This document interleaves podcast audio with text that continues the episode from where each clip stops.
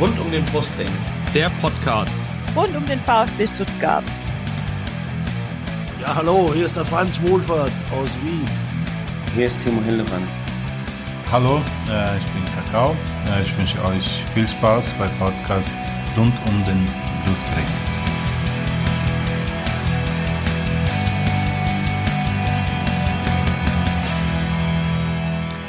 Herzlich willkommen zum Podcast rund um den Brustring. Mein Name ist Lennart und dies ist Folge 184.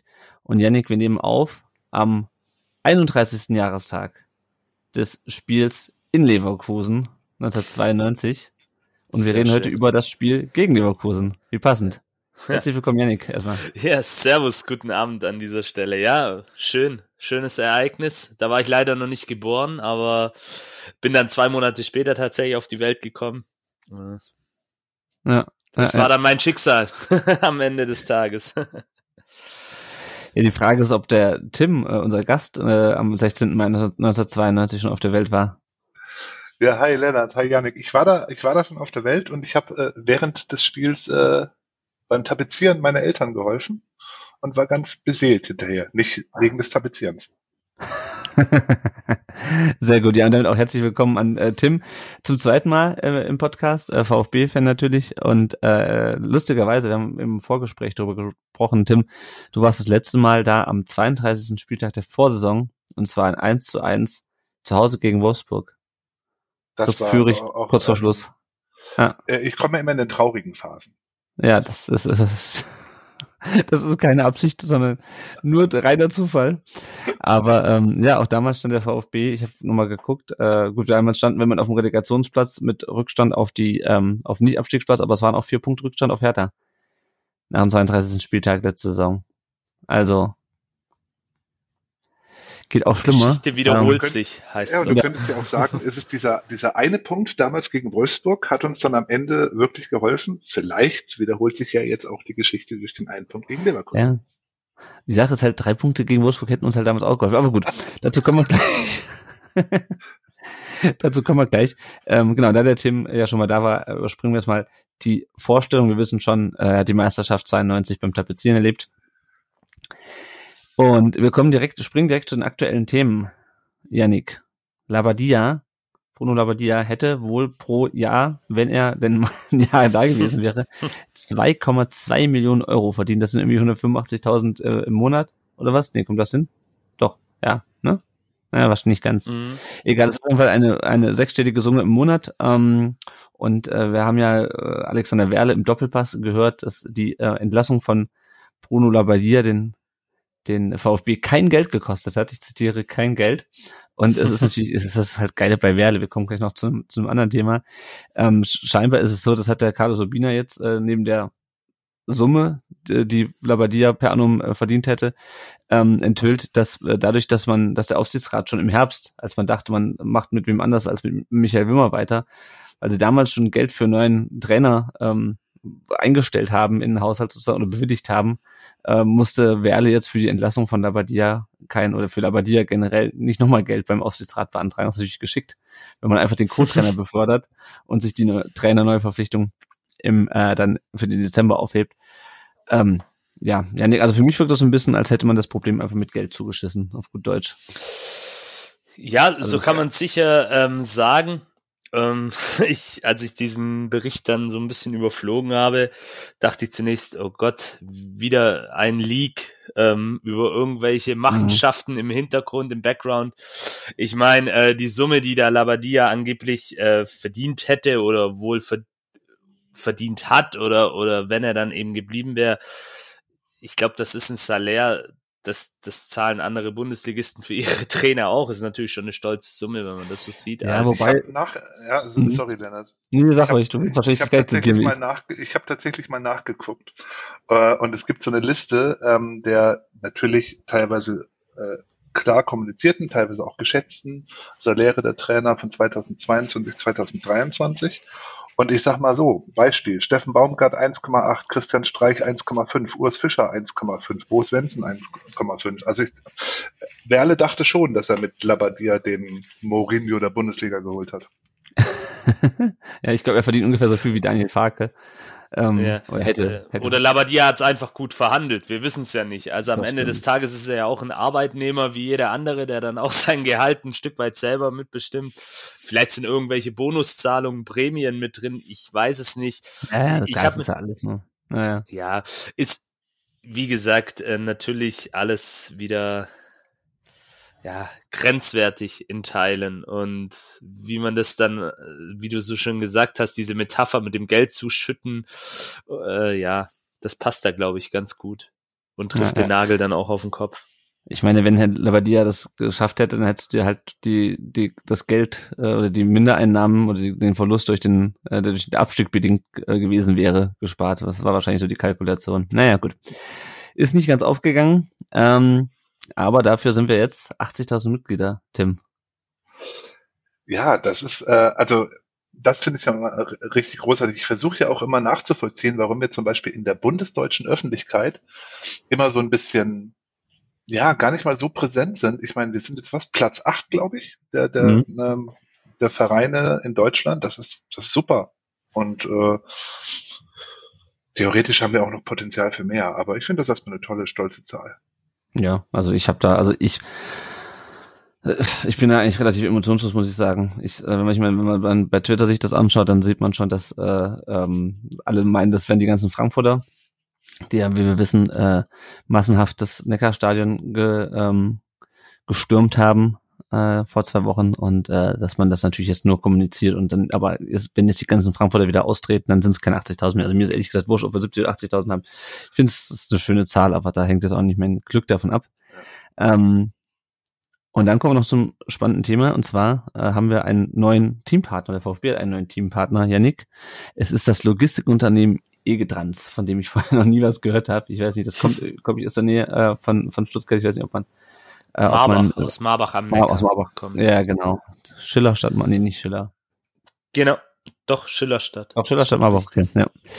Siehste. Ähm, genau, auf jeden Fall werden die jetzt Teampartner, sind, sind also jetzt auf einer Höhe mit Gazi, mit der Allianz, mit EMBW und äh, Schwarzwildmilch, eine Sponsoringstufe sozusagen unter, ähm, unter der, unter dem Stuttgarter Hofbräu äh, beispielsweise. Und das Interessante ist, der Philipp Meisel hat heute in der Stuttgarter Zeitung Stuttgarter Nachrichten einen Artikel geschrieben äh, über die neue Sponsoringstrategie mit VfB.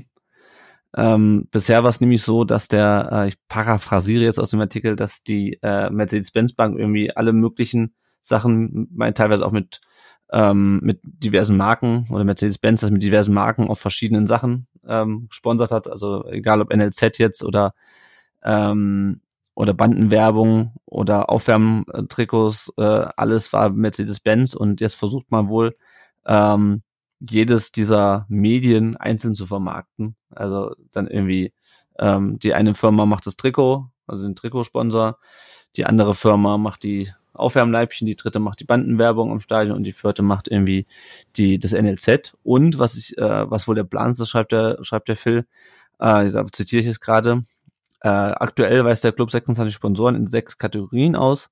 Gut möglich, dass diese neuen Hauptsponsoren für die skizzierten Bereiche auch teilweise aus dem bestehenden Sponsorenpool kommen.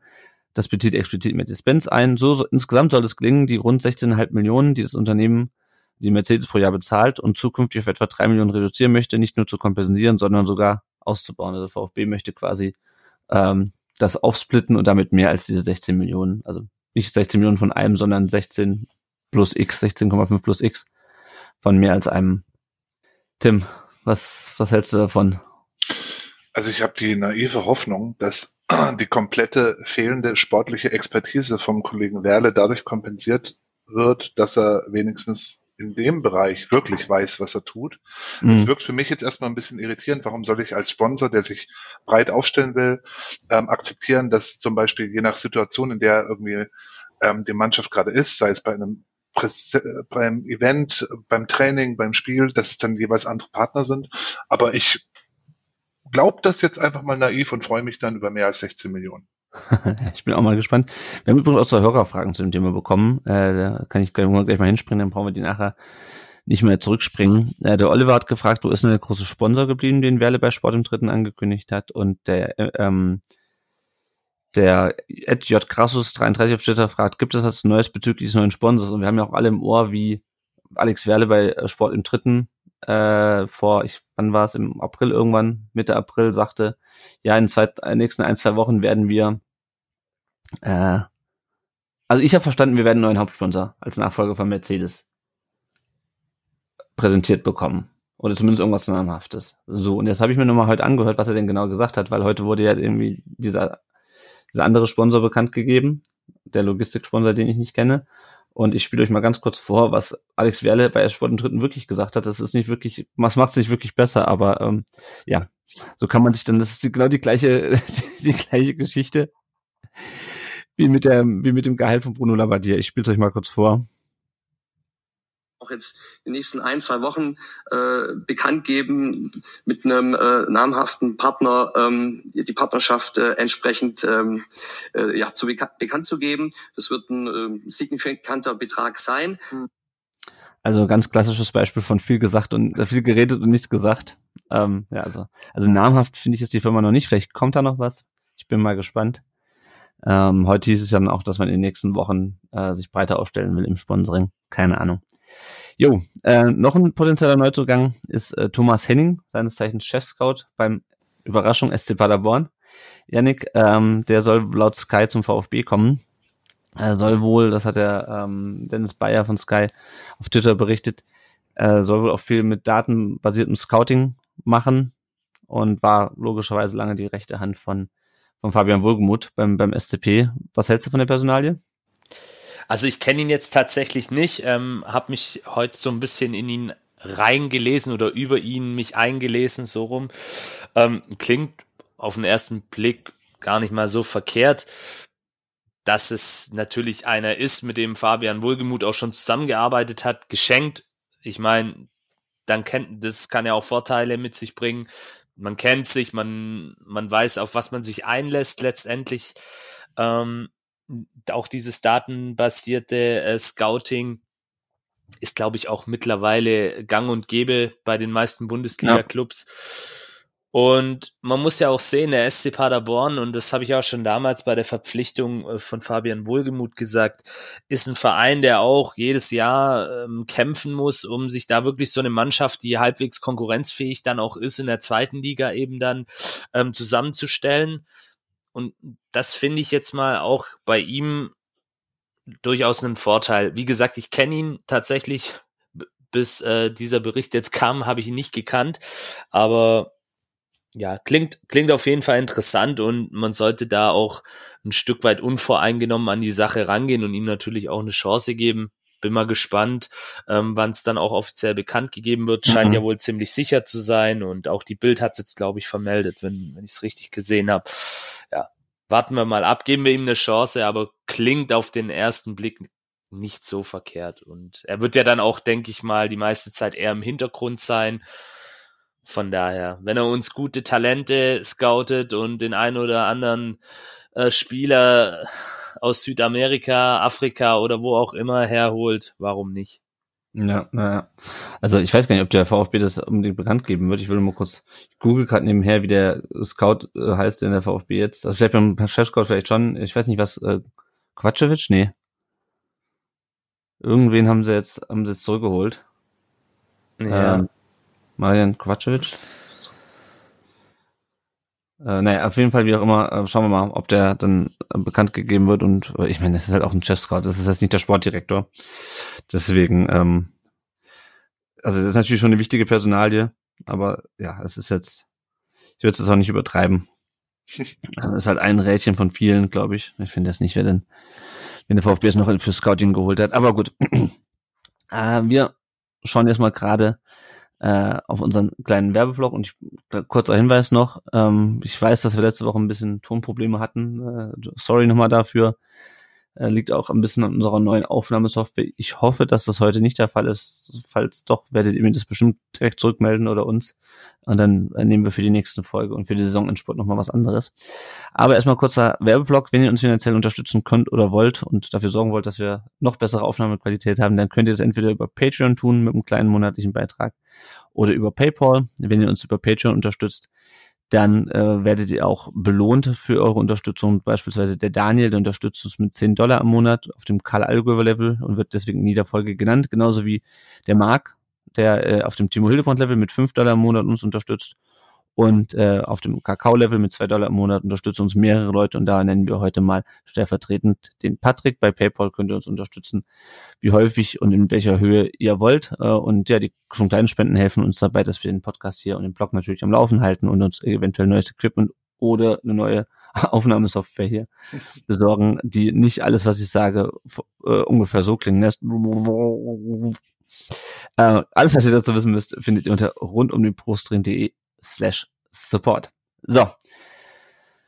VfB 1, Leverkusen 1. Tim, die Aufstellung äh, sah wieder Sagadu in der Mitte vor, weil Mafropanos immer noch an seinem äh, Muskeleinriss da am, am Schienbein äh, laborierte. Also Anton Sagadu Ito hinten drinnen, dann Bagnumann, Sosa auf den Außenbahnen, Caraso Endo Doppelsechser auch klar und dann Girassi und daneben Thiago Tomasch und Silas. Müller stand nicht im Kader noch ganz interessant, äh, war, äh, hatte glaube ich einen Effekt. Dafür saß es erstmal Dennis Simon dann auf der ähm, auf der Ersatzbank äh, und damit zum ersten Mal im Bundesliga-Kader. Aber was, was sagst du zu der Aufstellung, Tim? Ja, ich habe kurz gezuckt bei ähm, im Vergleich zu Berlin bei Mio für Silas, aber ich meine, da man bei Leverkusen viel über Geschwindigkeit redet, konnte ich das nachvollziehen. Ich habe mich gefreut, dass äh, Karasor wieder da ist, nicht weil ich ein großer Karasor-Fan wäre, sondern weil er, weil ich glaube, dass man gegen so offensiv starke Teams ins Karasor gut tut. Und ich meine, bei ja, Sagadu ist ja nun alternativlos im Moment, solange man von nicht wieder da ist. Deswegen, ich war da erstmal total okay mit. Mhm. Ja, und dann ging es ins Spiel und ähm, in der ersten Halbzeit passiert eigentlich nicht viel. Also ich habe hier, glaube ich, vier Zeilen mit der ersten Halbzeit aufgeschrieben. Yannick, äh, Leverkusen war recht offensiv, der VfB war kontrolliert defensiv. Äh, ich weiß nicht, warst du am Stadion am, äh, am Sonntag, Yannick? Ich war im Stadion am Sonntag und ja, ich kann diese Beurteilung von dir so unterschreiben. Also mir ist wirklich fast das Gesicht eingeschlafen. Das war wirklich schlimm. ist, mhm. Ja, also ich habe das ja die Diskussion auch auf Twitter mitbekommen. Also die einen sagen halt irgendwie äh, lieber äh, direkt von vorne weg drauf und die anderen sagen, ja, aber Leverkusen ist halt so gefährlich, äh, da lieber kontrollierter. Äh, ich weiß nicht, Tim, wie du das siehst, was du welche, ob du das nachvollziehen also, kannst, die. Äh. Wenn ich, wenn ich vorher Hönes nicht gehört hätte, wäre ich ein bisschen entspannter gewesen. Ich meine, mir ist auch klar, dass wenn wir, äh, wenn wir zu hoch stehen, wenn wir zu früh pressen, dass die uns ähm, mit ihren schnellen Außen, dass die uns massiv wehtun können. Aber Hönes hat vor dem Spiel gesagt, ähm, dass wir bestimmen müssen, wie sehr Leverkusen das Donners Donnerstagsspiel spürt. Mhm. Und das geht eben nicht dadurch, dass man sich zurückzieht, dass man abwartet, dass man nicht presst, ähm, dass man im eigenen Ballbesitz nicht geht, und spielt und läuft, sondern dass man halt irgendwie die ganze Zeit ein bisschen wartet, damit man eine sichere Defensive hat. Und diese, was ja Janik auch gesagt hat, die Stimmung war ja auch nicht so gut, weil die Leute, weil wir die Leute alle ein bisschen mit eingeschläfert haben. Und wenn wir ein was im Moment brauchen, dann ist es das totale Feuer im Stadion. Und wenn ich mir dann überlege, okay, ich habe eine Mannschaft aus Leverkusen, die nur so Halblust auf die Bundesliga gerade hat, die mhm. müde ist, braucht meine Fans, hätte ich mir 20 Prozent mehr Risiko gewünscht und mehr Versuch, das alleine durch die Tatsache, dass ich natürlich, die, ich hätte ja die vordere Reihe dadurch einbinden können, dass man immer mehr entgegenkommt, wieder läuft, wieder geht, wieder läuft, wieder geht. Das ist alles nicht passiert, weil wir einfach nur sicher sein wollten. Und das war mhm. vielleicht ein bisschen zu wenig. Aber klar, wenn, der, äh, wenn wir zu forsch sind und am Ende steht 0-3, ähm, kann ich auch nur klug scheißen. Ja, ja, also ich fand's also ich, ich bin halt, ich bin halt eh davon ausgegangen, dass wir gegen Leverkusen nichts holen. Hatte er gehofft, dass wir gegen Hertha die Punkte holen. Deswegen ähm, war ich nicht ganz unglücklich. Ähm, aber es war auch klar, also irgendwie, es war so ein bisschen wie gegen Gladbach. Gut, da hatten wir noch ein paar mehr Chancen, aber es war halt, da musste halt schon irgendwas passieren, damit wir, damit wir endlich mal da ähm, auch den Ball reinkriegen. Äh, Girassi, der dann Querpass von äh, Silas äh, verpasst und generell fiel mir auf, dass der VfB super viel lange Bälle geschlagen hat, super viel Diagonalbälle. Ähm, was aber irgendwie auch nicht so richtig zum Ziel geführt hat, Janik, oder? Ja, also äh, das habe ich gedacht, wäre vielleicht auch so eine taktische Geschichte gewesen, weil natürlich ähm, Leverkusen über ein sehr starkes Mittelfeld verfügt mit äh, Demirbay, mit äh, oh, wie heißen die ganzen Protagonisten Palacios, ähm, mhm.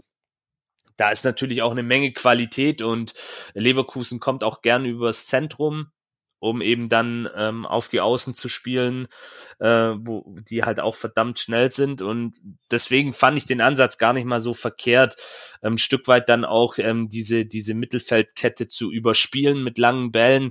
Problem ist halt, da hinten steht dann ähm, dieser, ja, ich nenne ihn immer liebevoll Kanisterschädel, äh, Jonathan Tah, nicht falsch verstehen, ich schätze ihn eigentlich sehr, ist ein cooler Dude eigentlich so, wenn man ihn auch hört in Interviews.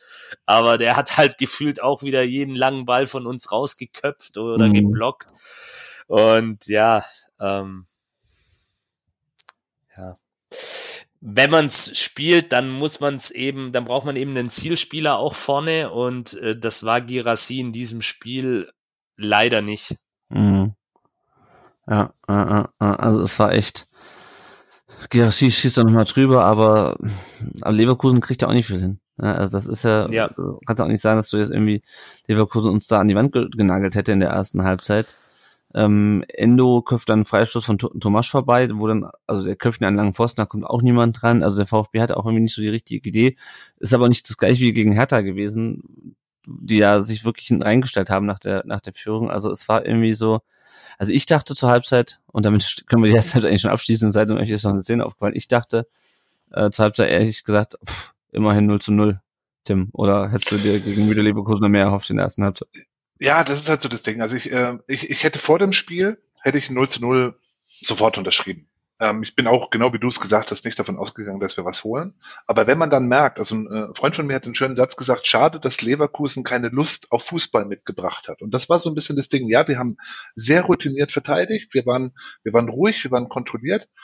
Aber wenn man dann halt so nach 20, 25 Minuten merkt, dass da heute was gehen könnte, weil die hier nicht aufmarschiert sind, um uns richtig an die Wand zu stellen, ja. dann hätte ich mir eine stärkere Zündung und eine Variabilität gewünscht, weil ja, lange Bälle, okay, hat nicht funktioniert, hat man zügig gemerkt, dann lasst uns versuchen, dass wir mehr in die Triplings kommen, lasst uns versuchen, dass wir haben auch Schnelligkeit auf den Außen, lasst uns ein bisschen mehr probieren. Und das haben wir nicht gemacht. Und deswegen war ich okay damit, aber ich glaube, wir haben ähm, die Erwartung, dass man da nicht viel holen kann. Wir haben dann verpasst, den Moment zu sehen, dass heute mehr geht, als wir hätten erwarten können. Ja. Ja, ja. Ähm, hast du ähm, die Szene noch im Kopf, wo dann auch Endo dieses Luftloch schlägt? Ähm, aus einer sehr aussichtsreichen Position. Ja, ich glaube, war das in der, der hm? in der ersten Hälfte noch. Ne? Ja, der erste Halbzeit war das, glaube ich, ja. Ja, das war ja auch so eine Szene. Also wir hatten ja wieder gute Möglichkeiten und die Leverkusener lassen ja dann auch in dieser Szene uns wirklich auch Räume. Aber wir schaffen es dann halt einfach nicht zu nutzen. Wie gesagt, ich hätte auch vor dem Spiel ein Unentschieden vielleicht sogar unterschrieben, aber es ist halt, ja, es war halt wieder mehr drin. Ja. Ganz klar. Ja, ja, ja. ja, gehen wir mal in die zweite Halbzeit rein. Gelb für Bakker gab es in der 50. Minute. Um, ähm, Tim, wie fandst du denn Willenburg, Frank Willenburg allgemein? Also wir reden ja gleich noch über die Torszenen, aber unabhängig davon fand ich ihn eigentlich solide. Also ich habe mich ja letzte Woche viel über die Schiedsrichter aufgeregt. Äh, in dem Spiel fand ich nur okay, mir ist es kein grober Fehler irgendwie aufgefallen ist. Über die also Tore bin, diskutieren wir gleich noch, aber abgesehen davon. Ich bin überhaupt kein Fan von Frank Willenborg, aber ich finde auch, dass er ein sauberes, souveränes Spiel gemacht hat. Ich meine, ähm, das Einzige, wir kommen ja noch zu den, zu den Szenen später, aber das Einzige, was mich grundsätzlich eher ein bisschen gestört hat, war, dass er bei beiden Torszenen die Spieler untereinander zu lange hat sich gegenseitig anschnacken lassen. Da hätte ich mir ja. noch ein bisschen eine präsentere Situation gewünscht, aber ansonsten war alles war das echt eine gute, souveräne Leistung. Es ist mal schön, dass man als Stuttgarter nicht über den Schiri sprechen muss. Ja, wobei, wie gesagt, also ähm, äh, wenn man damit liest, dann steigen wir eigentlich nur ab wegen äh, Schiedsrichter, wegen Pech, wegen Verletzung und weil äh, weil manche Gegner ganz fiesen äh, Fußball spielen. Aber gut, äh, wir springen in die 57. Minute und der VfB hat den Ball eigentlich schon eigentlich schon im 16er verloren. Endo holt ihn sich wieder und wird dann aber vom Palacios gerade noch so im Strafraum gefault. Ich war froh, dass es gerade noch so im Strafraum war, weil ein Schritt weiter und es wäre nur ein Freistoß gewesen. Und dann nimmt sich ähm, Gerassi den Ball. Ich glaube, ich habe irgendwie noch mitbekommen, dass Silas schießen wollte, aber dann nicht schießen dürfte und äh, Tomasch irgendwie auch. Und dann auf jeden Fall nimmt sich Gerassi diesen Ball und macht einen Panenka. Macht das Ding aber zum Glück rein. Aber also, es steht 0 zu 0 gegen Leverkusen, wo du nicht mit Punkten rechnest. Du kriegst einen scheiß Elfmeter zugesprochen. Und dann löffelst du das Ding rein und du kannst froh sein, dass der, dass der Radetzky so kurz Beine hat und nicht den noch irgendwie da hinten rankriegt. Also, Janik, ich habe bei Twitter geschrieben, leicht oder entweder leichtsinnig oder wahnsinnig. Ähm, wie findest du diese Elfmeter Schusstechnik vom Herrn Gerassi in diesem Fall? Grundsätzlich finde ich Panenka Elfmeter immer relativ geil. Äh, so, solange sie nicht der VfB dann im, im Abstiegskampf macht. Nee, natürlich, das ist ja so ein Ding. Äh, Wenn es reingeht, ist es, ist es dieses äh, Schlitzohrige, dieses Geniale auch ein Stück weit. Geht er halt nicht rein und der hatte ja wirklich eine, ja, nicht wirklich Druck dahinter, beziehungsweise nicht diesen Drall, den es vielleicht dann auch braucht. Ja. Und äh, Radetzky hat es ja dann auch in einem sehr launigen Interview nach dem Spiel dann auch so ein bisschen auf den Punkt gebracht. Ich möchte jetzt den Wortlaut nicht wiederholen, aber ja, äh, sagen wir es mal so, Gerassi beweist auf jeden Fall sehr viel Mut und Selbstbewusstsein und wie du sagst, ein bisschen Wahnsinn war wahrscheinlich auch dabei. Vielleicht braucht's das auch, wenn du äh, als Stürmer beim VfB in so einer Situation einen Elver schießt. Also unterm Strich, er ist reingegangen, schön anzusehen. Ich weiß auch nicht, wann zuletzt mal ein VfB-Spieler ein Panenka geschossen hat. Kann ich mich ehrlich gesagt gar nicht dran erinnern. Auch nicht. Ist wahrscheinlich auch schon Jahrzehnte her. Müssten wir jetzt mal äh, jemanden fragen, der da so ein fotografisches Gedächtnis hat. Nee, wirklich. Also mutig, aber natürlich auch in der Situation ein Stück weit wahnsinnig. Ja, was ich mich so ein bisschen gefragt habe, Tim, ob äh, er vielleicht versucht hat, mit dieser Art des Elfmeters und in, in, der Hoffnung auch, dass er ihn trifft, so ein bisschen, ja, dieses Mutige zu zeigen, so ein bisschen Selbstbewusstsein zu verkörpern. Ja, nach dem Motto, wir, wir sind noch nicht tot und äh, wenn wir einen Elfmeter kriegen, dann haben wir den Mut und den, ähm, das Selbstbewusstsein, den also reinzulöffeln. Also das ist das Einzige, wie ich es richtig erklären kann, ähm, also ich, warum er das gemacht hat. Oder er hat einfach einen Schuss weg. Ähm, also ich bin komplett bei wahnsinnig. Ähm, aus verschiedenen Gründen. Also zum einen bin ähm, Grifo hatte ja am Vortag gegen Union Berlin genau dasselbe mm. gemacht, aber der ja. kann das halt. Der Panenka von Gerasi war einfach nicht gut. So. Und ich finde, wenn du ein Zeichen setzen willst, ich bin immer dabei, lass Zeichen setzen gerne, aber dann hau das Ding mit 200 kmh irgendwie oben in den Winkel und zünde irgendwie nochmal das Stadion an. Durch so einen, durch so einen Elfmeter, klar, alle freuen sich, toll, 1-0, super. Aber man stelle sich mal vor, in der Situation, das geht schief. Dieses Risiko, ja. das sehe ich überhaupt nicht ein.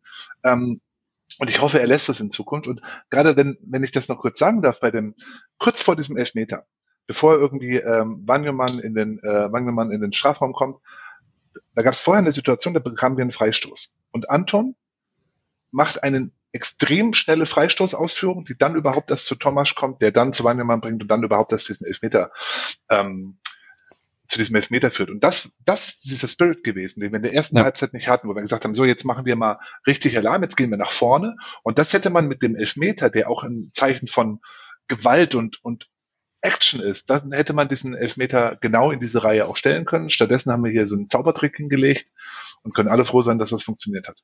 Ja, ja also ne, wie gesagt, es ist natürlich, wenn, wenn du dadurch gewinnst, ist das natürlich ein Boss-Move. Ne?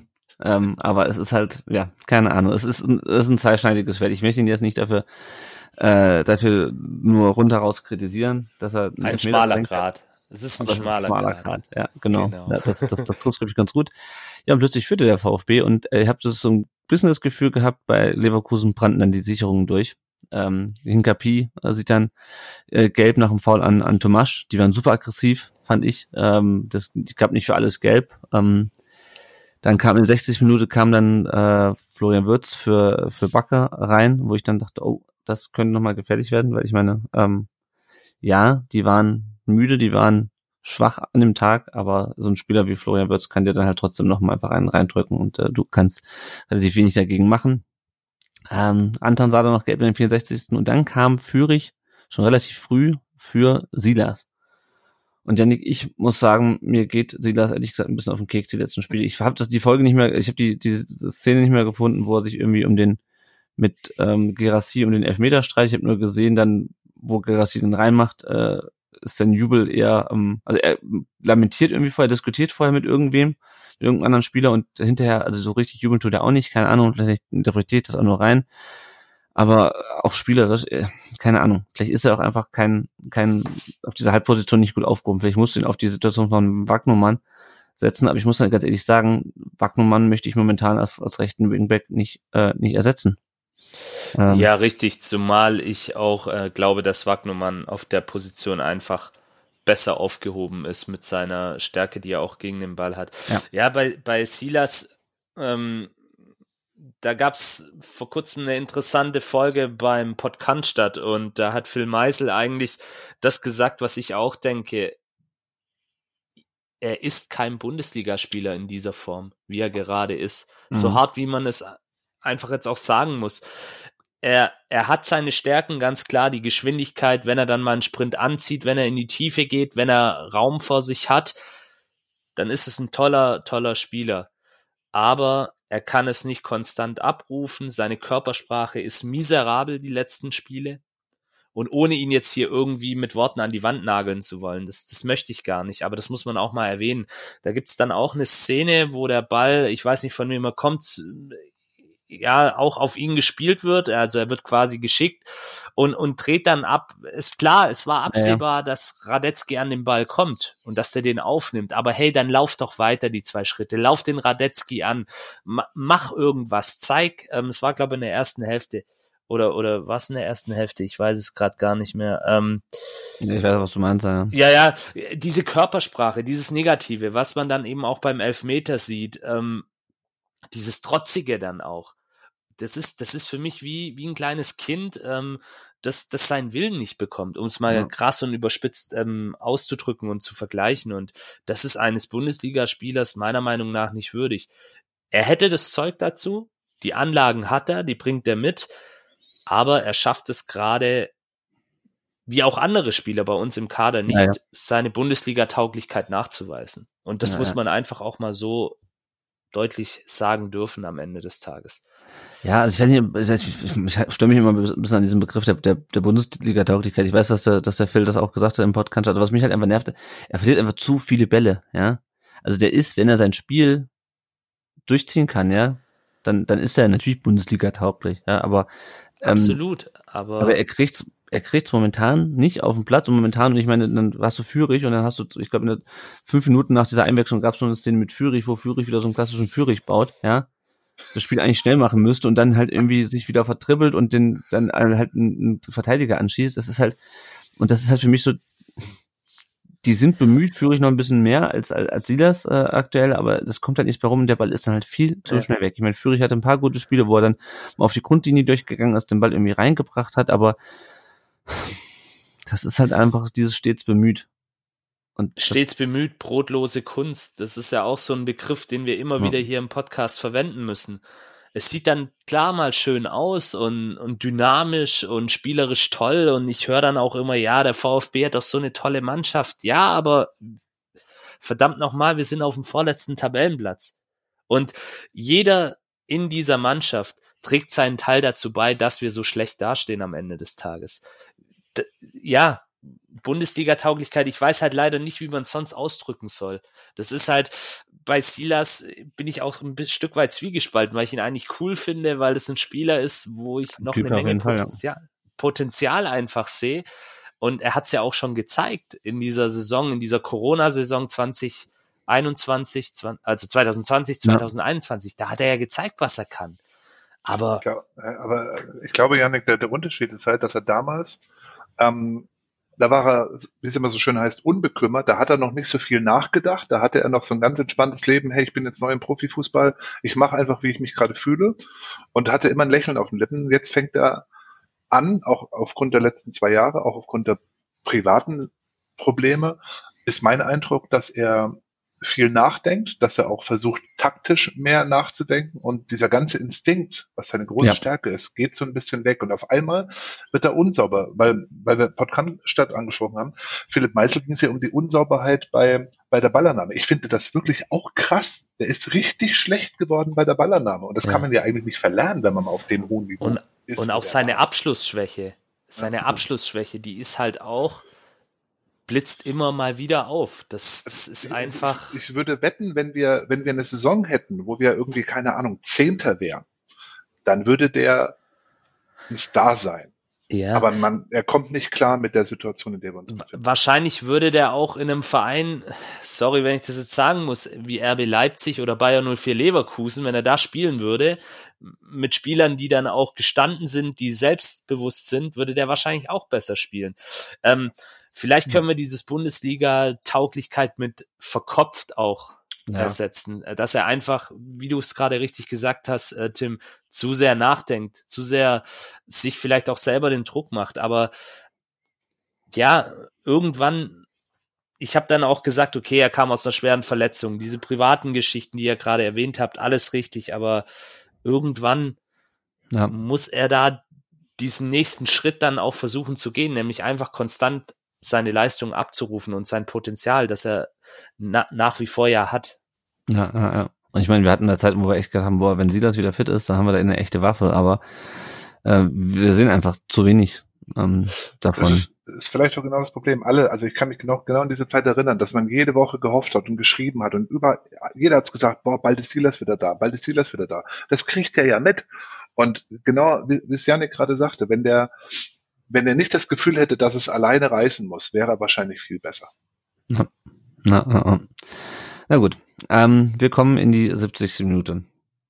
Der VfB kann eine, äh, ich glaube, es war eine Ecke, kann auf jeden Fall einen Ball nicht komplett klären, so dass Leverkusen wieder in die, äh, den Ball wieder reinflankt aus, keine Ahnung, 30 Metern. Der Ball kommt am Elfmeterpunkt runter.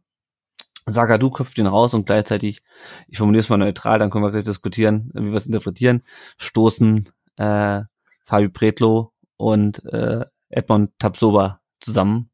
Tapsoba bleibt liegen äh, und der Schiedsrichter entscheidet kurz darauf auf elf Meter und gelb für gelb für Pretlo, gelb noch für Kodibali, weil der zu nah am ähm, äh, am Tor ist seiner Meinung nach. Da gab es noch eine kleine Rudelbildung. Es gab ja auch vor dem Elfmeter vom VfB den einen Leverkusener, der da noch am Elfmeterpunkt rumturnte. Also äh, Mind Games äh, wurden da auch schön gespielt. Ja, ähm, Tim, wie siehst du die Szene? Ähm, ich finde, dass wir in den, also Bretlo ist ein netter Kerl, wirklich. Und ich glaube, der wäre ein guter Zweitligatorhüter, aber das sind diese Situationen, die mir immer wieder sagen, wir haben ein drastisches Torhüterproblem. Und zwar nicht, weil der irgendwie ein total Blinder wäre, auf gar keinen Fall. Aber es reicht nicht für dauerhaftes, konstantes Niveau in kritischen Situationen. Und das brauchst du halt da unten. Natürlich, sagen wir mal so, wenn du dir mal den irren äh, Riemann aus, aus äh, Bochum anschaust, ist es immer wieder mal ein Klopser drin. Aber ähm, die, der Quotient zwischen den guten Paraten von Bredlo und den haltbaren Dingern und den schweren Fehlern, wie das ist für mich ein schwerer Fehler gewesen, Mhm. der, der passt einfach nicht. Ich will trotzdem nicht Müller zurück, alles gut, ähm, aber nächstes Jahr muss da jemand anders hin, weil du kannst nicht, also erstens, warum zur Hölle kommt er überhaupt raus? Zweitens, ich habe mir diese Szene vier, fünf Mal angeschaut. Er hat die Augen zu. Wie, wieso? Vorschlag, mach die Augen auf, wenn du mit, mit Fäusten voran durch den Spr Strafraum springst. Und drittens, wie kann man sich nur so verschätzen? Das ist einfach ein Augenblicksversagen, das auf der Position nicht gut genug.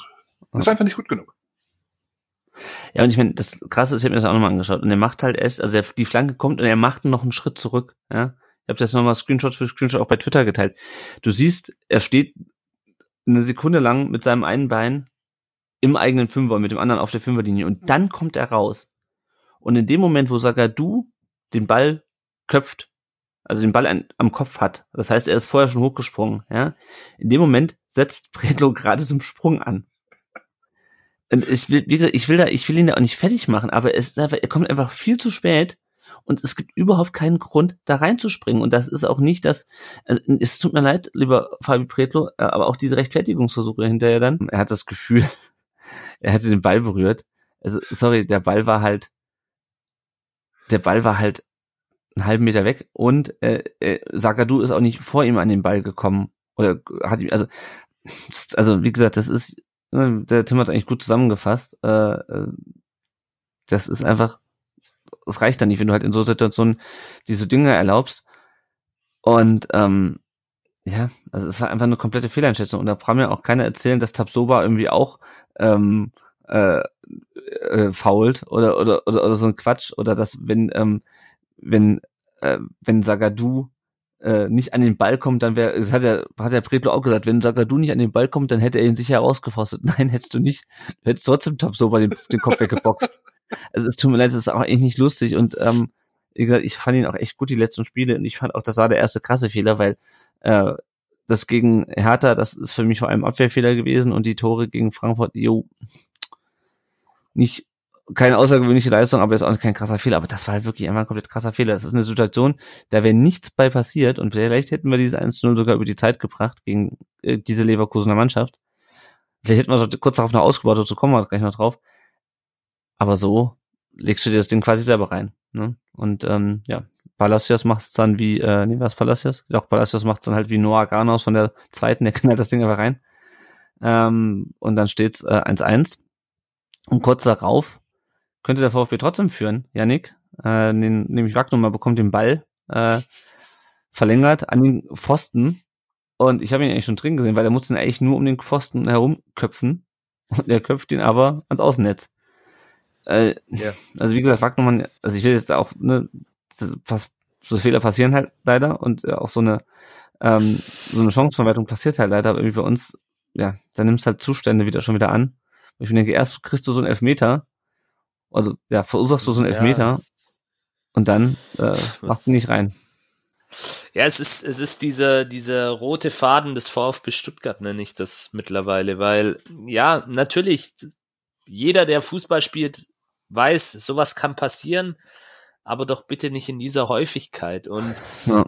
es ist halt immer wieder aufs Neue bitter und jetzt besonders, weil es wäre das 2-1 gewesen. Es ist, man muss es ja einfach so sagen, klar, jeder, der schon mal Fußball gespielt hat, weiß, solche Situationen passieren.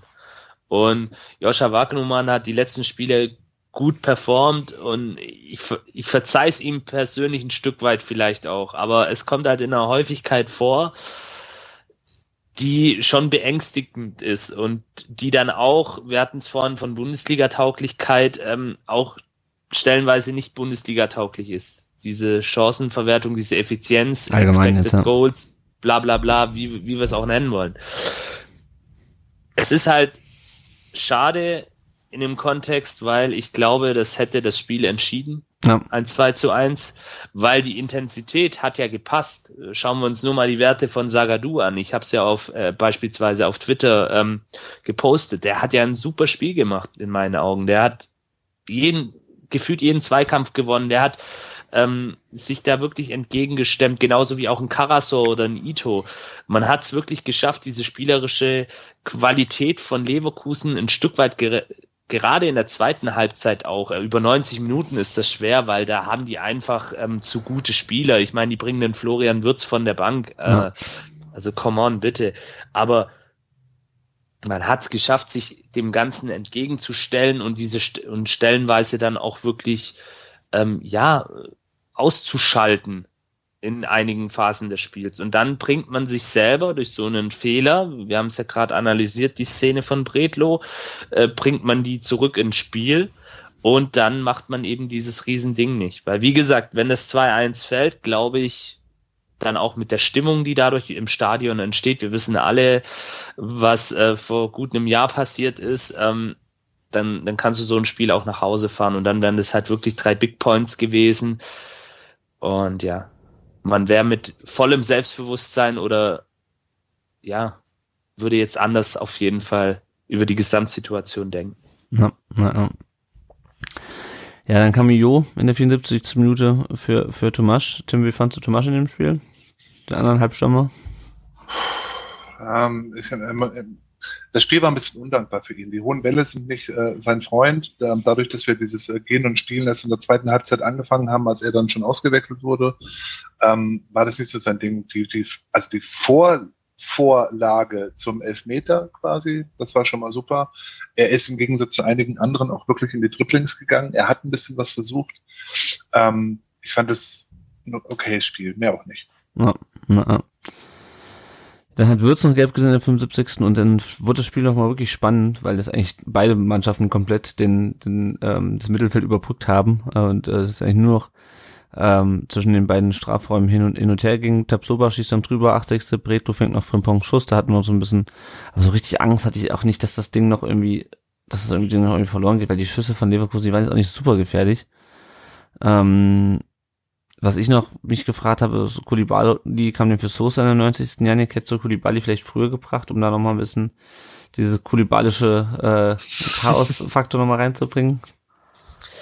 Ja, vielleicht ein paar Minuten, aber man hat ja dann auch gesehen, er, er ist jetzt auch so ein Spieler, bei ihm ist, der ist, glaube ich, ein bisschen überdreht gerade, wenn man das so sagen darf. Also so hatte ich den Eindruck, wo er dann auch reingekommen ist. Ich meine, er zeigt vollen Einsatz, Leidenschaft. Ähm, da können sich der ein oder andere Mitspieler auch eine Scheibe von abschneiden, aber ja, weiß nicht, ob ich das so sagen darf, aber ich, er ist halt auch irgendwie ein Stück weit limitiert gerade in seinen Fähigkeiten. Mhm. Auch wenn er da jetzt zuletzt da diese, diese Tore gegen Dortmund gemacht hat. Ähm, ja, mir fehlt da bei ihm oder dann auch der Elver gegen Gladbach, wo er da wirklich den Mut gezeigt hat. Aber bei ihm fehlt halt auch so der letzte Punch, der letzte Drive, ja. nennt's wie es wollt. Vielleicht ein paar Minuten vorher gebracht, aber ich glaube, er war, er hat ja dann auch diese gelbe Karte da gesehen, wir hatten es vorhin schon bei dem Elber. Er war, glaube an dem Tag ziemlich überdreht.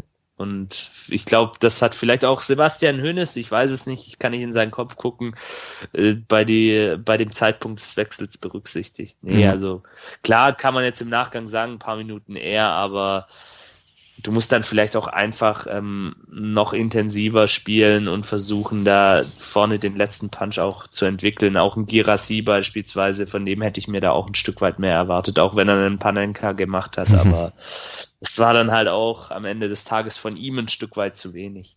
Ja, ja, es war irgendwie alles, es war halt einfach zu wenig. Ja, also, ne, du, anders als durch die Elfmeter wäre, glaube ich, auch in diesem Spiel nicht wirklich ein Tor gefallen. Ähm, Gerassi äh, wollte dann, glaube ich, noch einen Elfmeter haben in der 93. Tim, aber ich glaube, das war, äh, sind wir uns einig, dass das nichts war, oder? Ja, vor allem, also ähm, ich will ja nicht schon wieder auf Gerassi ähm, rumreiten, weil ich ja, weil ich ihn ganz, ganz toll finde. Aber ganz ehrlich, Digga, es ist VHR-Zeit. Du kriegst für sowas keinen Elfmeter. Also versuch doch wirklich in der Position, versuch stehen zu bleiben. Ich glaube nicht, dass er sich hätte, äh, dass er wirklich hätte hinfallen müssen. Und dann versuch aus der Position ähm, er, st er, stand ganz gut, er war schon knapp am Strafraum, versucht durchzukommen, ähm, weil niemand, niemand gibt dir dafür einen, ja. Elfer. Und das, da hätte ich mir ein bisschen mehr Willen, ein bisschen mehr ähm, Selbstbewusstsein. Das, was er vielleicht beim Panenka hatte, da hätte ich mir dann gewünscht, dass er sagt, okay, ich werde jetzt in der 93. Minute hier dieses Ding ziehen. Hat er nicht gemacht, hat auf den Schiri gehofft und das klappt halt dann nicht. Ja, ja und dann war irgendwie auch, also diese diese Last-Minute-Rettung äh, äh, oder dieses Last-Minute-Erfolgserlebnis, was wir schon gegen Frankfurt nicht äh, geschafft haben, was wir gegen die Hertha dann äh, komplett haben vermissen lassen über 90 Minuten, das hat auch in diesem Spiel erst nicht nicht äh, funktioniert. Ähm, der Frank schreibt bei, bei Twitter, auf unserem Twitter-Account, schreibt disziplinierte Leistung gegen einen der Top 6 Kader der Liga. Die fehlenden Punkte haben wir auf Schalke und in Berlin gelassen. Während der Ed dazu Klato äh, schreibt, äh, es sind die eigenen vermeidbaren Fehler, die dem VfB am Ende das Knick brechen können, so auch heute wieder. Es ist, denke ich, also so wissen die konträren Meinungen, die einen sagen, naja, kann man nehmen den Punkt gegen so eine gute Mannschaft, die anderen sind, naja, so dumme Fehler ähm, killen uns halt. Und irgendwo äh, dazwischen bewege ich mich auch. Also äh, am Samstag, äh, am Sonntag direkt war ich, nach dem Spiel war ich halt stinksauer, weil also wir haben halt jetzt den 32. Spieltag gehabt und irgendwo, also scheißegal irgendwann, wo die Punkte herkommen. Äh, und da hättest du halt welche holen, hättest du halt drei holen können. Auf der anderen Seite hätte es halt auch ganz anders ausgehen können. Ähm, und ähm, ja, keine Ahnung. Das, auf die Tabelle schauen wir gleich noch, aber ich weiß nicht, Janik, wie ist so deine Stimmung nach diesem Punktgewinn? Wir hatten es ja schon, wir haben letztes Jahr am 32. Spieltag auch nur einen Punkt gegen Wolfsburg geholt. Ähnliche Situation, keine Ahnung. Das ist ein Stück weit ambivalent, würde ich sie beschreiben. Und klar, irgendwo macht sich jetzt auch langsam Resignation breit, weil du guckst auf die Tabelle und siehst, okay, du hast zwei Spiele, stehst auf Platz 17 und bist einen Schritt vom Abgrund entfernt. Wir gucken ja nachher auf das noch kommende Spiel, aber uns muss klar sein, wir können am Sonntag wirklich direkt absteigen, ja. wenn alles gegen uns läuft.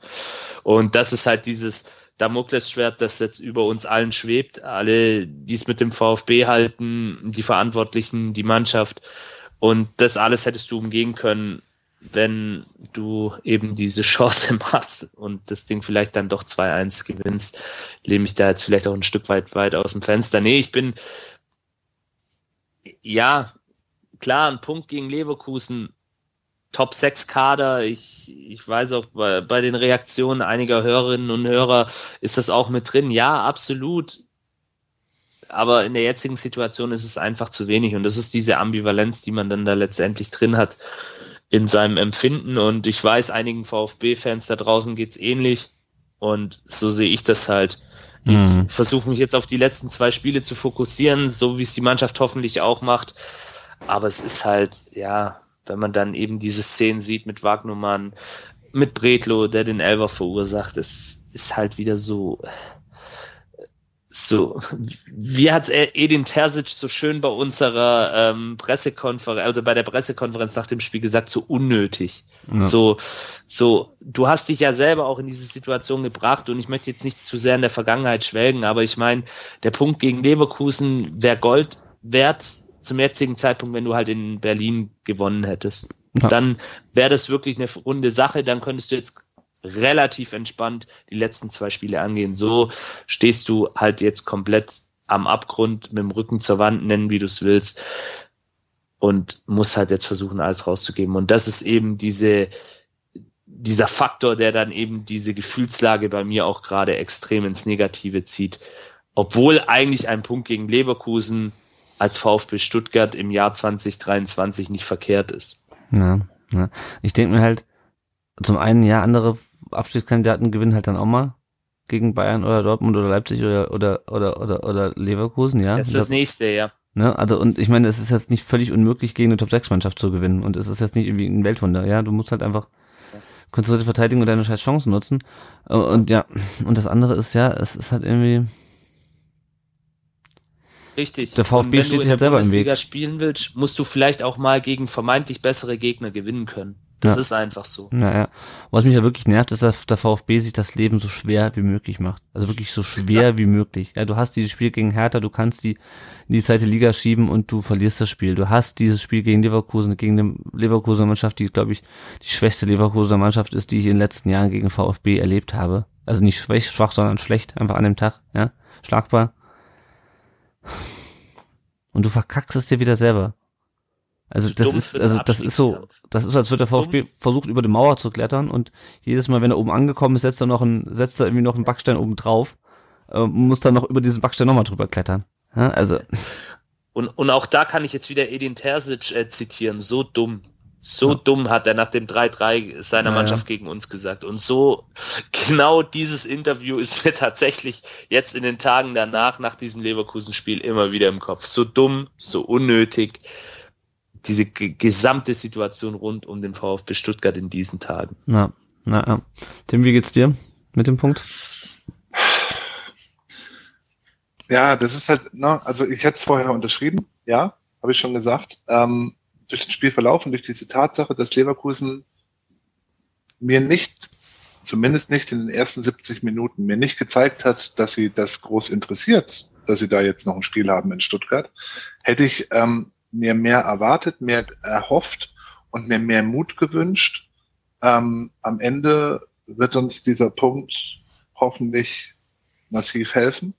Leverkusen kann, also was ich ein bisschen schwierig finde, ist diese Anspruchshaltung, so wir haben gegen Hertha verkackt, also müssen wir jetzt gegen Leverkusen gewinnen. So funktioniert es ja nicht. Ja, Leverkusen klar. ist eine Top-Mannschaft und kann nichts dafür, dass wir gegen Berlin verkackt haben. Also insofern müssen wir ja trotzdem ähm, auf dem Boden bleiben. Ähm, ja, also es wäre sicherlich ein bisschen mehr gegangen. Die Wagnermann-Chance, von der werde ich noch träumen, noch die nächsten zwei Wochen. Ähm, ich nehme das jetzt mal so mit. Ich denke, dieser, äh, wenn ich mir, ne, dazu kommen wir ja auch gleich, das Restprogramm der anderen so anschaue, ist es vielleicht genau dieser eine Punkt, der uns hilft. Und es wäre ja auch fast langweilig, wenn wir nicht in den letzten zwei Spieltagen noch mal eine große Eskalation nach vorne bräuchten, um irgendwie durchzukommen. Ja, naja. Wir gucken mal kurz auf die Hörerfragen. Äh, teilweise haben wir so schon beantwortet. Ähm, ach so, genau. Und wir haben, wen wir noch vergessen haben, ist die Tia, die hat geschrieben, naja, besser wie nichts auf Facebook. das trifft vielleicht ganz gut. Ähm, genau, der Oliver Blau hat nach dem Sponsor gefragt, der äh, MG äh, der letzte Woche zu Gast war, hat geschrieben 1-1 gegen Bayer, ordentliches Ergebnis, aber ist das eine gefühlte Niederlage, haben wir gerade schon drüber gesprochen. Der Ed Capino 33 möchte wissen, wie sieht's mit dem Kader aus? Wer geht, wer bleibt, egal ob erste oder zweite Liga, eine Aussicht wäre schön. Pff, keine Ahnung. Also das hängt wirklich davon ab, ob wir die Klasse halten oder nicht. Ich glaube nicht, dass der große Ausverkauf kommt, wenn wir die Klasse halten. Ähm, also sagen wir so, es werden sich mit Sicherheit einige Spieler gehen. Äh, mehr, wenn wir absteigen, äh, weniger, wenn wir, wenn, wenn wir drin bleiben. Also das habe ich heute gelesen. Napoli sei angeblich an Ito und Mafopanos interessiert. Ähm, wenn die ihre Champions League und Meisterschaftsmillionen jetzt da rein investieren wollen, be my guest. Ähm, also das ist gar nicht die im VfB-Trikot sehe, aber ähm, ja, gut, keine Ahnung. Also ist, ist glaube ich, jetzt nicht der richtige, der richtige Zeitpunkt, ähm, um zu diskutieren, wer es geht und bleibt. Ähm, Sponsor, genau, der Küberle hat bei Instagram gefragt, muss man in Mainz gewinnen? Ich frage für meinen Freund Christian G., da reden wir gleich noch drüber, ob man in Mainz gewinnen muss oder nicht. Warum das in Berlin nicht so geht, das haben wir auch schon gerade drüber gesprochen. Der Bebo 1893 fragt, ist Müslintat schuld an der Misere? Das ist natürlich äh, von Twitter auf Instagram rüber geschwappt sozusagen, die große Diskussion, die man sich momentan überall geben muss. Ja, keine Ahnung. Also eine Teilschuld hat er meiner Meinung nach auf jeden Fall. Weil, also es ist sein Kader, äh, da kommen noch zahlreiche andere Faktoren dazu, aber es ist halt auch äh, sein Kader, der zum zweiten Mal in Folge im Abstiegskampf steht, aber natürlich nicht die alleinige Schuld. Ne? Und ähm, ja, also es, ich finde das schwierig, dieses, das war ja schon in diesem Freund-Artikel, diese Kultur des Fingerpointing, ähm, das an einem einzigen Aspekt festzumachen, äh, wenn du zwei Jahre lang so viele Probleme hast, finde ich, finde ich schwierig. Ja, und es nutzt uns ja auch nichts. Jetzt ja, nutzt uns diese Diskussion nichts. Wir werden vermutlich mit dem Kader noch zwei Wochen spielen müssen. Es ist völlig irrelevant. Wir müssen jetzt einfach zusammenstehen. Ja. Ja, ja, gut, also ich sehe schon äh, die Diskussion, wie gesagt, dieses Fingerpointing, ich mir persönlich, ich, ich bring's auch gerade nicht weiter, ja, weil ich auch, also, nein. Gut. Haken wir das Thema ab. Erstmal, äh, damit wird mit Sicherheit in der Sommerpause noch genug geredet und schauen auf die Lage nach dem 32. Spieltag. Und schon äh, neben unseren Ergebnissen, das kennen wir erstmal schon auf die Ergebnisse der Konkurrenz. Die unbezwingbare Defensive der Hertha. Kassiert in Köln fünf Dinger, also das war wirklich Hanebüch, nicht äh, komme Freitag, ich bin letzten Freitag immer dazu gekommen, mir die Freitagsspiele anzugucken, also was Hertha da, also Christensen, wenn Christensen der beste Defensivspieler ist, der Torwart bei Hertha, dann sagt es einiges aus. Äh, das war, also was war wild, ja, also Hertha hätte gut und gern noch drei, vier Dinger mehr kassieren können von einer Kölner Mannschaft, die den Klassen halt schon geschafft hat und eigentlich und für die es um nichts mehr geht.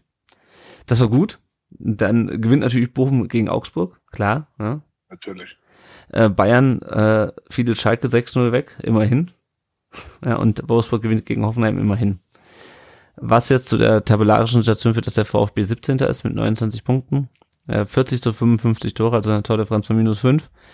Äh, Hertha vier Punkte dahinter. Auf dem letzten Tabellenplatz mit 25 Punkten. Schalke ein Punkt vor uns, 30 Punkte, aber ein Tordifferenz von minus 34, also 19 Tore schlechter. Bochum 31 Punkte, zwei Punkte vor uns. Minus 35, also 20 Tore schlechter. Äh, und Hoffenheim dann 32 Punkte, minus 11. Das heißt also, wenn du, wenn es am Ende darum geht, vor Schalke oder zu Bochum zu landen, reicht es schon, punktgleich mit denen zu sein, weil die holen keine 19 bis 20 Tore auf. Ähm, bei Hoffenheim wird es natürlich spannend, weil die haben vier besser, vier Tore besser als wir allerdings auch drei Punkte mehr. Also es wird auf jeden Fall spannend. Der VfB spielt jetzt am Sonntag noch gegen Mainz und dann halt am, die Woche drauf, also in Mainz und dann die Woche drauf gegen Hoffenheim. Ähm, und äh, ja, bevor wir auf Mainz gucken, schauen wir vielleicht nochmal, wer sonst noch nächste Woche äh, gegeneinander spielt. Also wir spielen gegen Mainz, Samstags spielt dann schon Hoffenheim gegen Union. Hertha gegen Bochum wo du eigentlich darauf hoffen musst, dass Hertha gewinnt, damit Bochum nicht wegzieht. Was ich für äußerst unrealistisch gerade halt irgendwie, keine Ahnung. Und Schalke gegen Frankfurt. Frankfurt in Gelsenkirchen. Ähm, also, vielleicht haut Frankfurt auch einen raus, weil Schalke einfach einen scheiß Tag erwischt.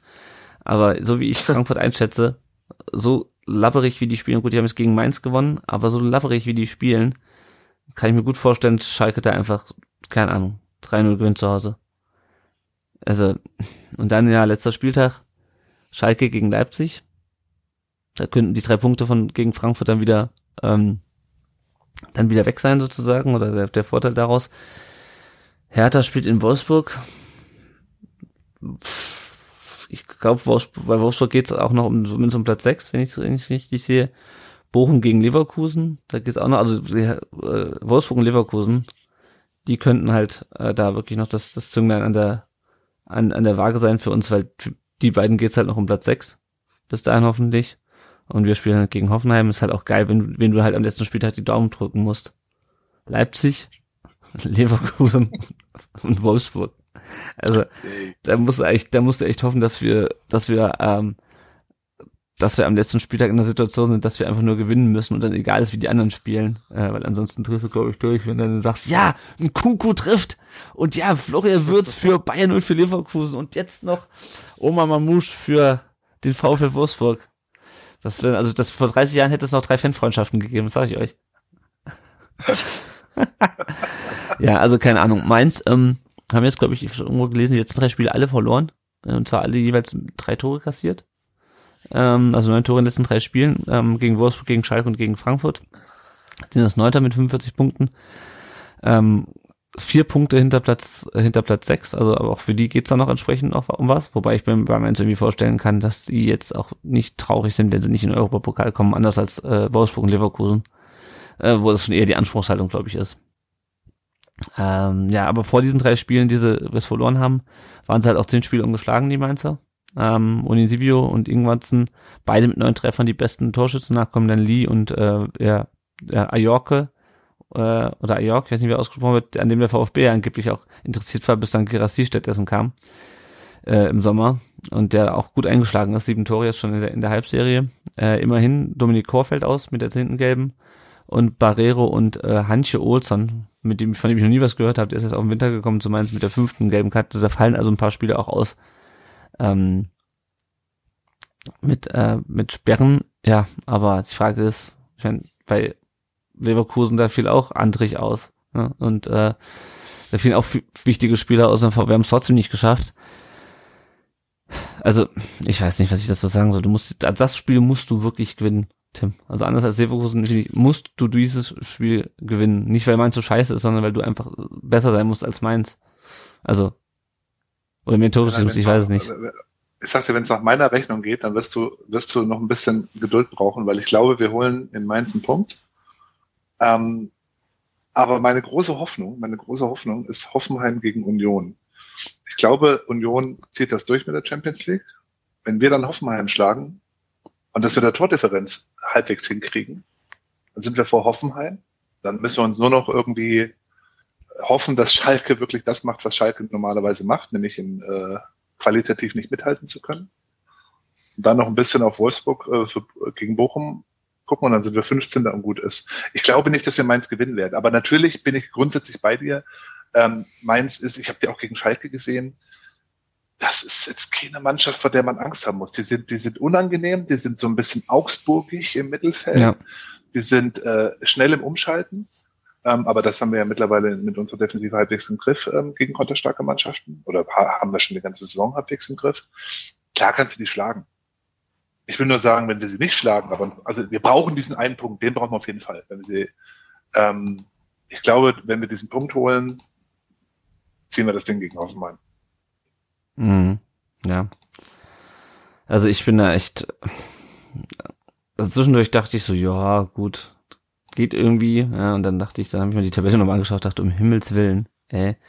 Also klar, man muss sich nicht, also man, gerade als VfB-Fan muss man sich, glaube ich, nicht verrückt machen lassen, wenn man am 32. Spieltag auf Platz 17 steht. Wir standen, äh, ich glaube, vor, wann war das? 2015 oder 14, da standen wir am 32. Spieltag auf dem letzten Platz.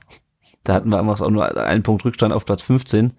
Ähm, also, letzte Saison standen wir auch scheiße da. Ja, also das ist halt äh, Show ain't over till the fat lady sings. Ja, das ist ähm, am letzten Spieltag wissen wir dann mehr, aber zwischendurch, wenn du die, die Tabelle anguckst und ne, wie du es vorhin gesagt hast, Janik, ne, wenn es ganz scheiße läuft, dann sind wir Sonntag weg. Wenn alle anderen gewinnen ja. und wir verlieren in Mainz, dann sind wir weg. Und dann gibt's keinen Köln. Genau, richtig. Ja, und dann gibt's keinen Köln am letzten Spieltag und Legende und nix. Und, äh, Können wir uns Hoffenheim nicht, die Woche drauf sparen. Dann, ja. dann ah, ist es vorbei. Das, das ist halt echt so. Und jetzt sind wir halt echt so in dieser. Und ich hoffe, das ist der hm. Mannschaft bewusst du musst in Mainz meiner Meinung nach gewinnen. Also ich habe diese Hoffnung, die der Tim da hat, äh, das ist eine interessante Theorie. Ich habe heute im Geschäft auch schon von vielen Arbeitskollegen, auch nicht VfB-Fans, die haben mir da die Tabelle ausgedruckt extra und haben mit mir darüber geredet, das ist möglich. Ich blende das alles aus. Wir müssen zwei Siege jetzt holen. Und um Gottes Willen, Mainz und Hoffenheim, die sind beide schlagbar. Das sind gute Mannschaften, ja, aber die sind schlagbar. Und wenn du den Anspruch hast, also da appelliere ich jetzt auch an jeden einzelnen VfB-Spieler. Ihr habt alle den Anspruch, dass ihr Profis seid. Erste Bundesliga. Bitte, dann zeigt das auch. Gegen solche Mannschaften kann man, und das ist, glaube ich, heute das Wort der Sendung, Bundesliga-Tauglichkeit zeigen. Ich, ich sage es jetzt extra nochmal ja. so provokant. Das, das sind Gegner, die man können, wenn man in der Bundesliga bestehen möchte. Und klar, natürlich würde auch vielleicht ein Punkt in Mainz und ein Sieg gegen Hoffenheim. Nein, zwei Siege. Und meine persönliche Prognose ist tatsächlich, dass wir in die Relegation müssen diese ja. Saison. Ja. Das ist meine Prognose. Aktuell ist der HSV noch drittplatzierter, ähm, haben ja jetzt am Wochenende relativ deutlich gewonnen. Ähm, Heidenheim hat, glaube ich, verloren. Ja, die haben gegen Paderborn nee, verloren. Oder unentschieden gespielt. Oder haben die ver Ich glaube, die haben nee, 3 gegen Paderborn unentschieden verloren. und Darmstadt hat, hat Darmstadt verloren. Ja, wollen, gegen Heidenheim will ich eigentlich auch nicht in die Relegation und gegen HSV erst recht nicht. Weil ich will nicht nachher, das, äh, sind wir wirklich äh, die Deppen der Nation dann wahrscheinlich. Ja, es ist, es ist einfach scheiße. Es ist einfach eine Kacksituation. Ich,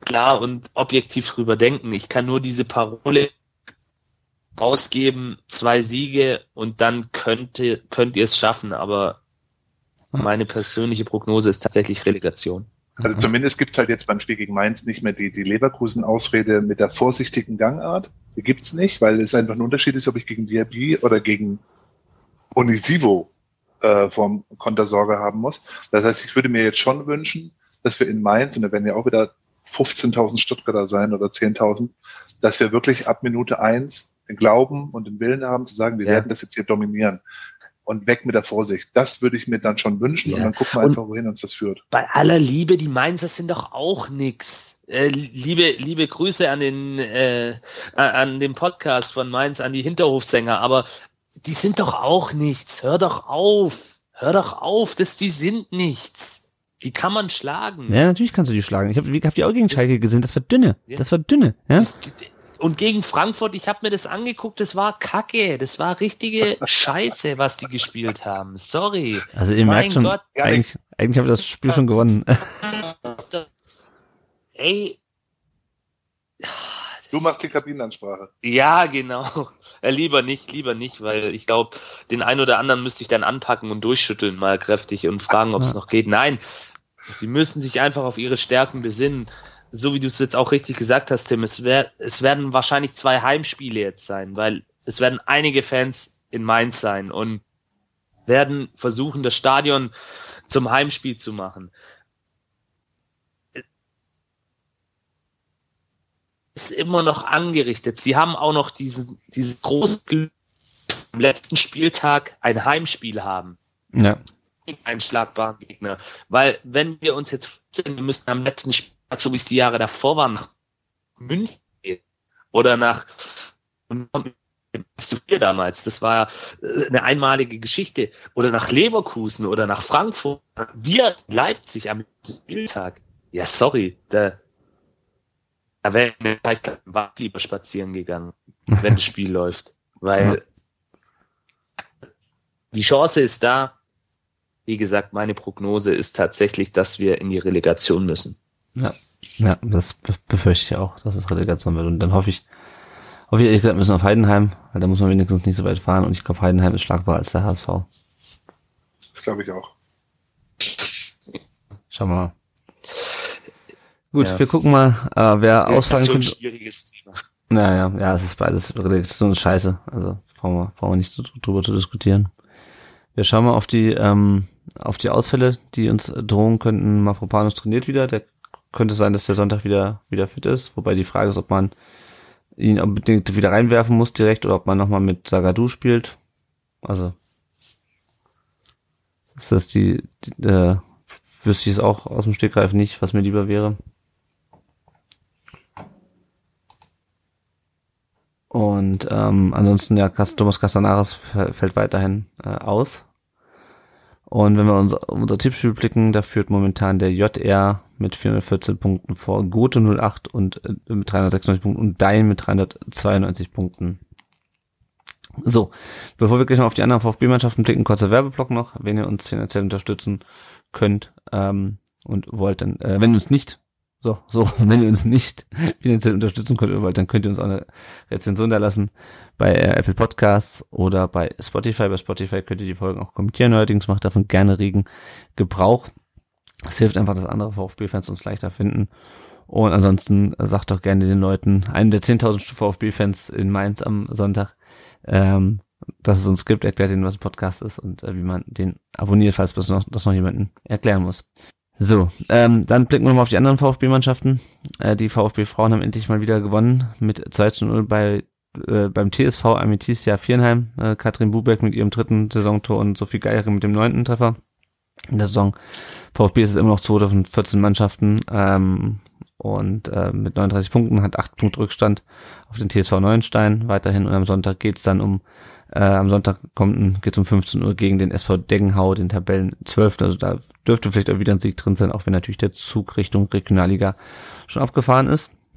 VfB 2 hat äh, beim Tabellenführer SSV Ulm ein achtbares 3 zu 2 erreicht, hat zweimal ausgeglichen, Lukas Sonnenwald per Elfmeter und äh, Noah Garnaus ebenfalls per Elfmeter, dem, von dem war schon die Rede, der hat ihn ordentlich reingezimmert. Ähm, VfB gleich zweimal aus am Ende holte der Tabellenführer trotzdem die drei Punkte. VfB ist es siebter in der Liga mit 49 Punkten und spielt am Samstag dann gegen die nächsten, äh, gegen die nächsten Spitzenmannschaft, nämlich gegen den TSV Steinbach.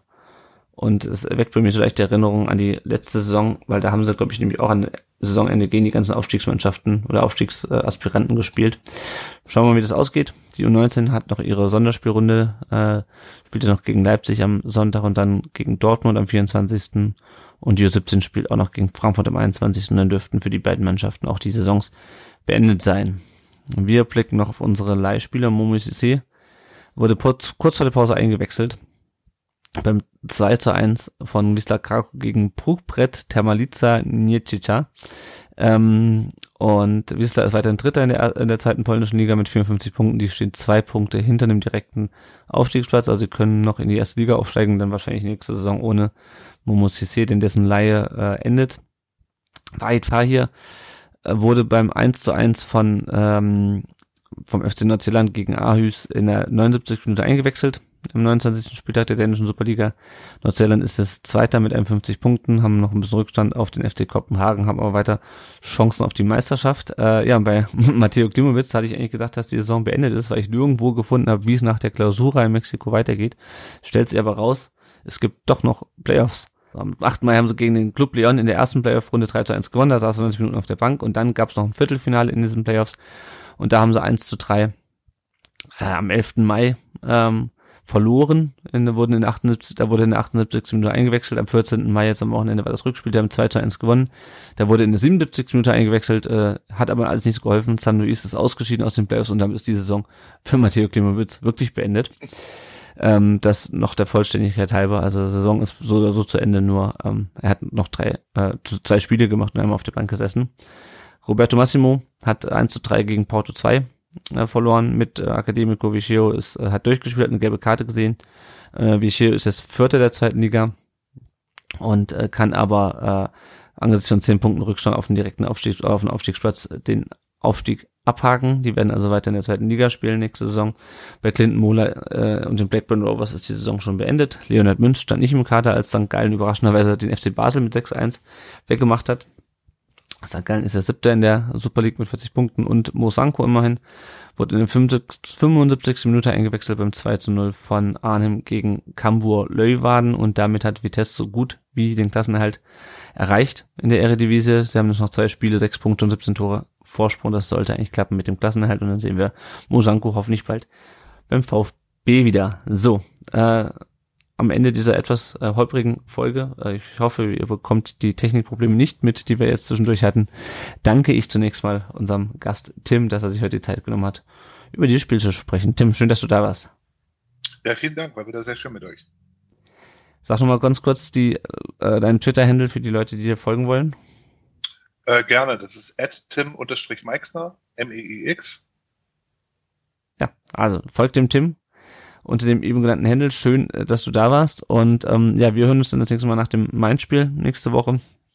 Äh, dann natürlich nochmal nach dem Hoffenheim-Spiel und dann äh, haben wir hoffentlich den direkten Klassenhalt geschafft. Ansonsten hören wir uns nochmal nach der gewonnenen Relegation.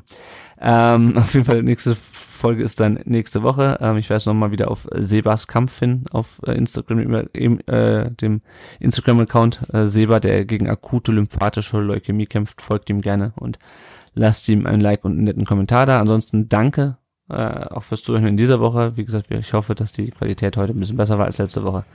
Wir arbeiten weiter dran in diesem Sinne hoffen wir, dass wir uns nächste Woche über einen Sieg unterhalten können. Danke fürs Zuhören und tschüss. Servus, bye bye. Ciao.